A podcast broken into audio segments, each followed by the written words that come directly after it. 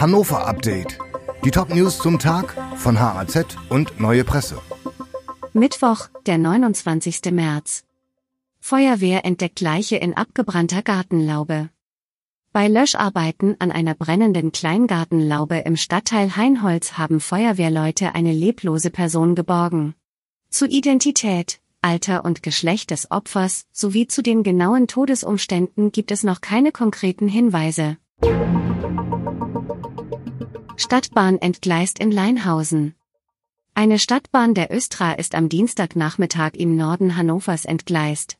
Wie die Verkehrsbetriebe mitteilten, sprang der Zug der Linie 5 an der Stöckener Straße von den Schienen. Ein technisches Problem an einer Weiche könnte die Ursache sein. Bei dem Zwischenfall wurden zwei Menschen verletzt.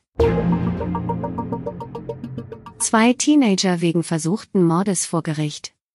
Zwei Mädchen, zur Tatzeit beide 15 Jahre alt, müssen sich im April vor dem Landgericht Hannover wegen versuchten Mordes verantworten.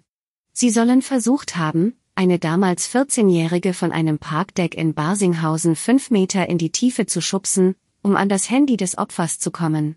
Die 14-Jährige wehrte sich und konnte zunächst fliehen. Die Täterinnen holten sie jedoch ein, verprügelten ihr Opfer und raubten ihm das Handy. Baustelle stoppt S-Bahnen auf der Deisterstrecke. Gleisbauarbeiten bremsen in der Zeit von Sonntag, 2. April, bis Karfreitag, 7. April, S-Bahnen auf der Deisterstrecke aus. Deshalb entfällt die Expresslinie S21 vollständig. Auf den Linien S1 und S2 fahren dann Ersatzbusse. Große Solidarität mit junger Frau aus dem Nordirak.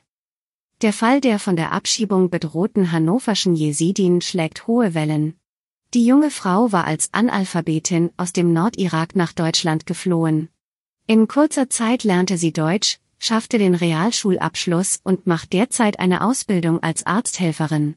Nicht nur ihre Praxis, auch prominente Sozialdemokraten setzen sich dafür ein, dass Haifa Sharaf Elias in Deutschland bleiben darf. Auch von der prominenten Aktivistin Düsen Tekal kommt Unterstützung. Die Redaktion für dieses Update hatte Volker Wiedersheim. Alle weiteren Ereignisse und Entwicklungen des Tages ständig aktuell auf haz.de und neuepresse.de.